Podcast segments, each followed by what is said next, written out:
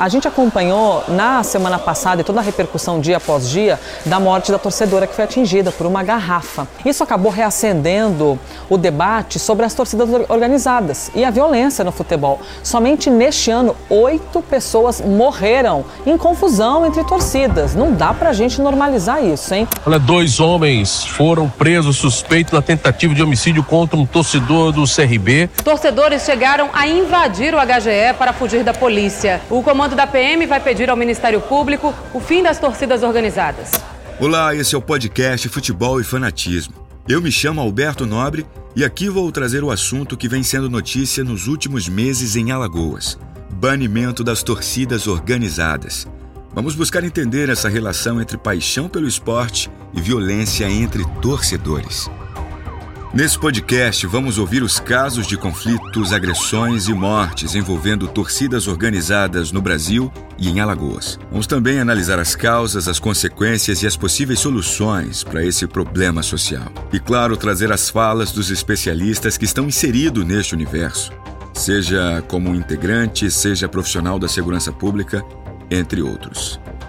Então prepare-se para embarcar nessa jornada pelo universo apaixonado e ao mesmo tempo violento das torcidas organizadas do futebol alagoano. Bem-vindo ao podcast Futebol e Fanatismo.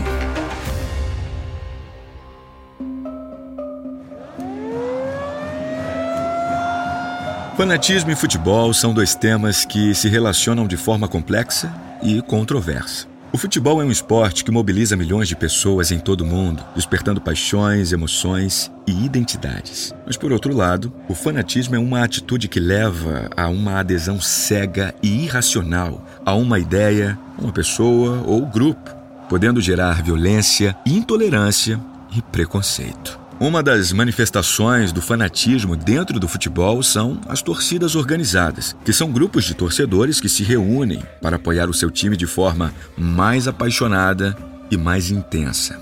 A título de conhecimento e contextualização, as torcidas organizadas elas surgiram no Brasil na década de 1940 e foram inspiradas nos modelos europeus e se espalharam por todo o país. Elas, de fato, têm um papel importante na cultura e na história do futebol brasileiro, porque elas contribuem para a animação, para a festa e para a beleza nos estádios. Mas, no entanto, as torcidas organizadas também são responsáveis por casos de violência, de vandalismo e conflitos dentro e fora dos estádios. Fim do clássico e muita correria no entorno do Rei Pelé. Muitos torcedores correram para o Hospital Geral do Estado e foram perseguidos pela polícia. O entorno das torcidas no final do jogo foi inevitável, assim como as provocações. O Bop usou bombas de efeito moral para dispersar as pessoas. Segundo um levantamento feito pela Folha de São Paulo entre 1999 e 2019, foram registradas 348 mortes relacionadas ao futebol no Brasil, sendo que 42% delas envolveram torcidas organizadas. Além disso, as torcidas organizadas são acusadas de envolvimento com o crime organizado, com o tráfico de drogas, com a corrupção e com lavagem de dinheiro. É, então, sempre né, com o cuidado que vocês também sempre têm né, de não tomar a parte pelo todo, mas a gente sabe né, que a reunião de grupos de jovens, né, e qual, toda e qualquer reunião, no caso das torcidas em torno do futebol, é, ela mobiliza, entre outras coisas, o consumo de drogas. Né? E no caso das torcidas. Quem está falando é o Bernardo Buarque. Ele é jornalista, professor e também pesquisador sobre o tema o crime organizado em torcidas. Da realidade brasileira, da juventude brasileira, da juventude é, periférica também, que vem sendo bastante marginalizada, assim como se falava em relação ao funk, né? havia todo um estigma em relação ao baile funk, mas enfim, essa é, é, é uma influência que existe, né? enfim, que a gente também conhece é, é aqui que está o cerne do nosso podcast. É a partir daqui que te convido a refletir sobre os limites entre a paixão e o fanatismo dentro do futebol.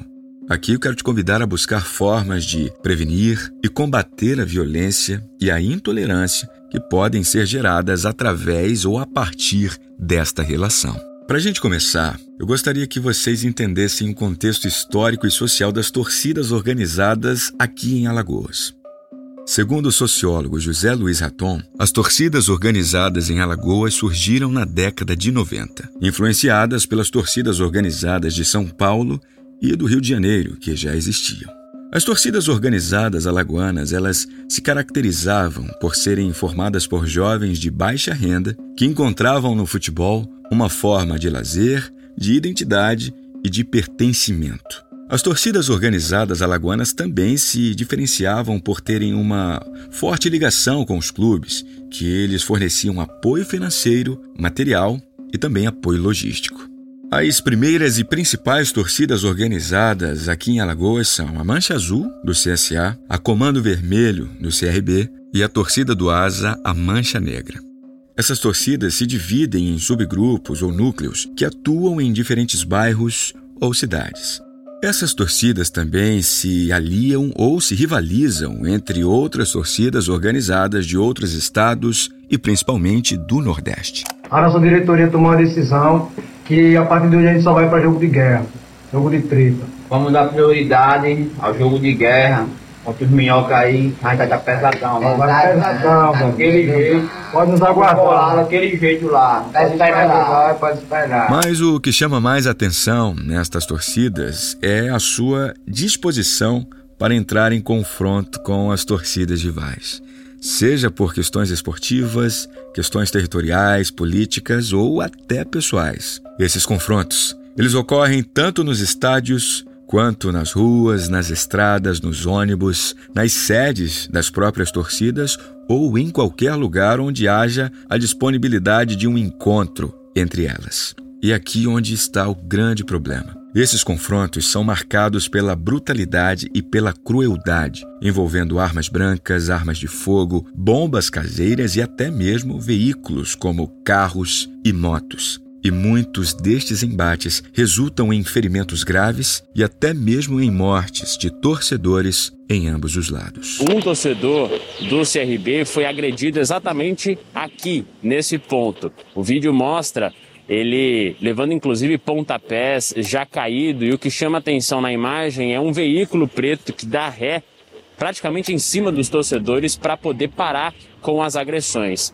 Depois disso, os torcedores que estavam agredindo este homem, torcedor do CRB, eles se dispersam.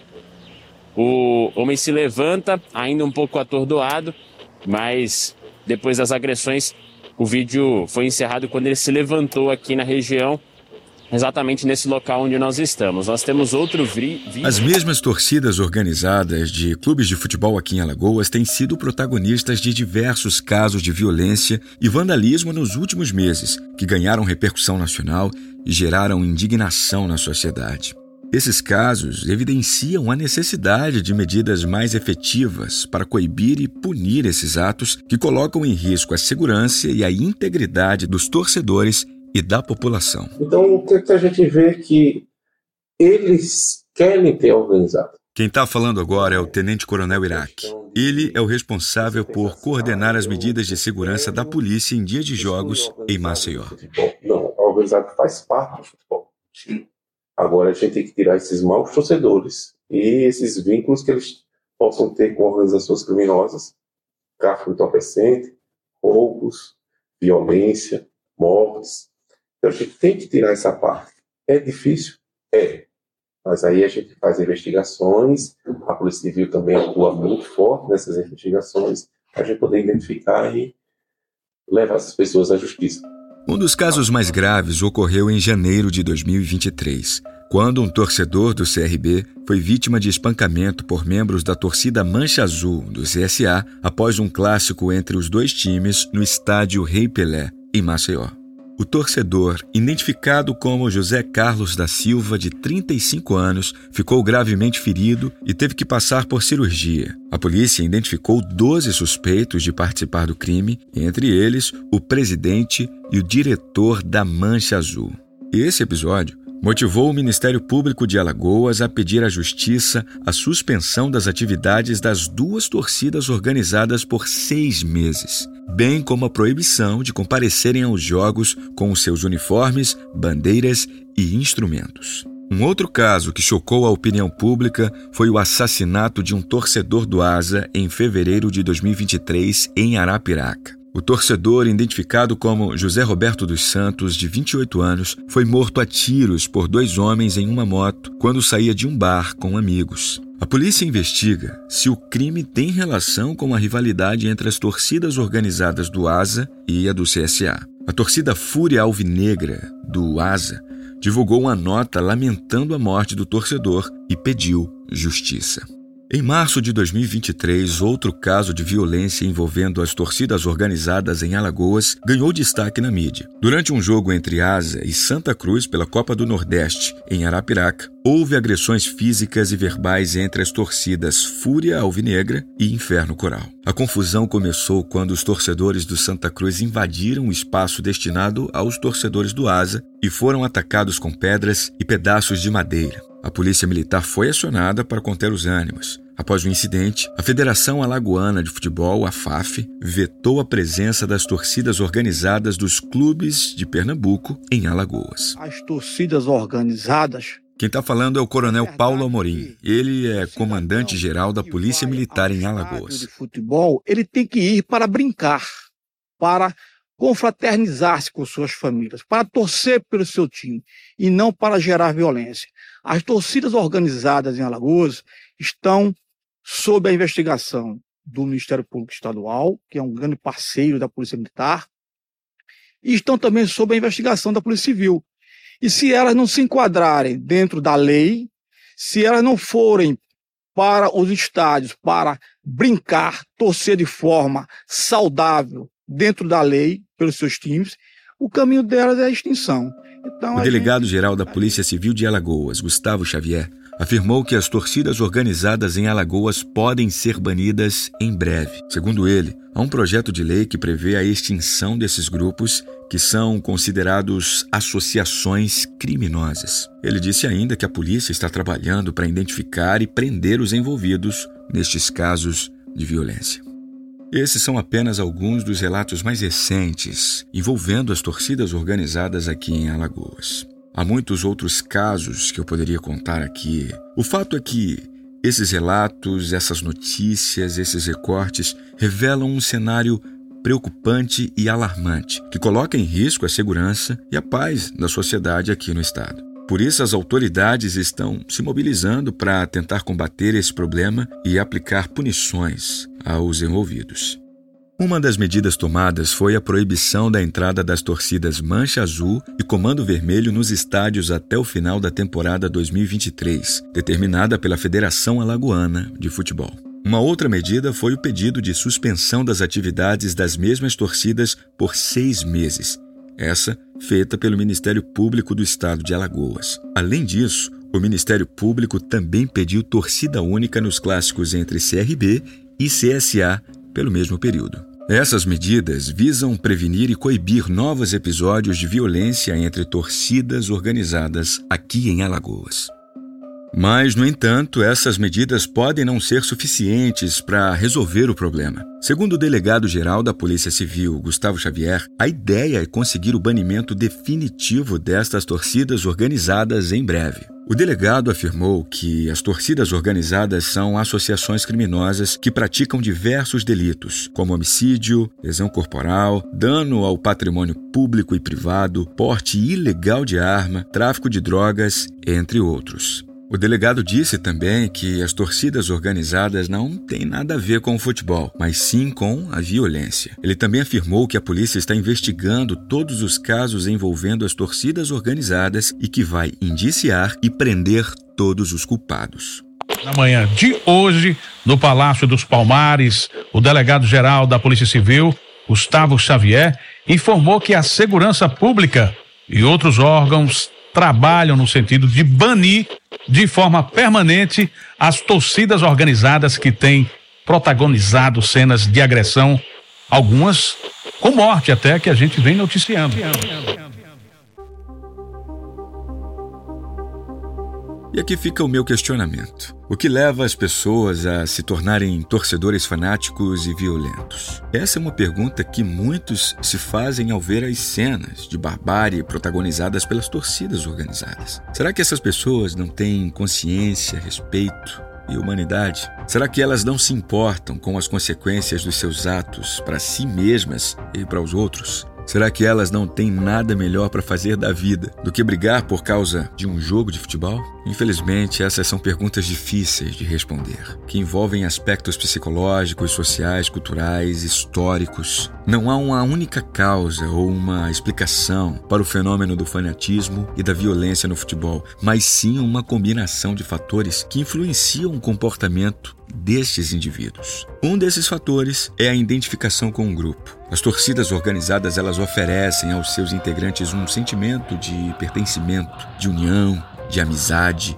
de lealdade. Eles se sentem parte de uma família, de uma comunidade, de uma nação. Eles se sentem valorizados, reconhecidos, respeitados. Eles se sentem especiais, diferentes, superiores, se sentem vivos. Outro fator é a busca por emoção. As torcidas organizadas, elas proporcionam aos seus integrantes um estímulo constante, uma adrenalina sem fim, uma aventura sem limites. Eles se divertem, se emocionam, se desafiam, eles experimentam sensações intensas, prazerosas, viciantes. Eles escapam da rotina, do tédio, da monotonia.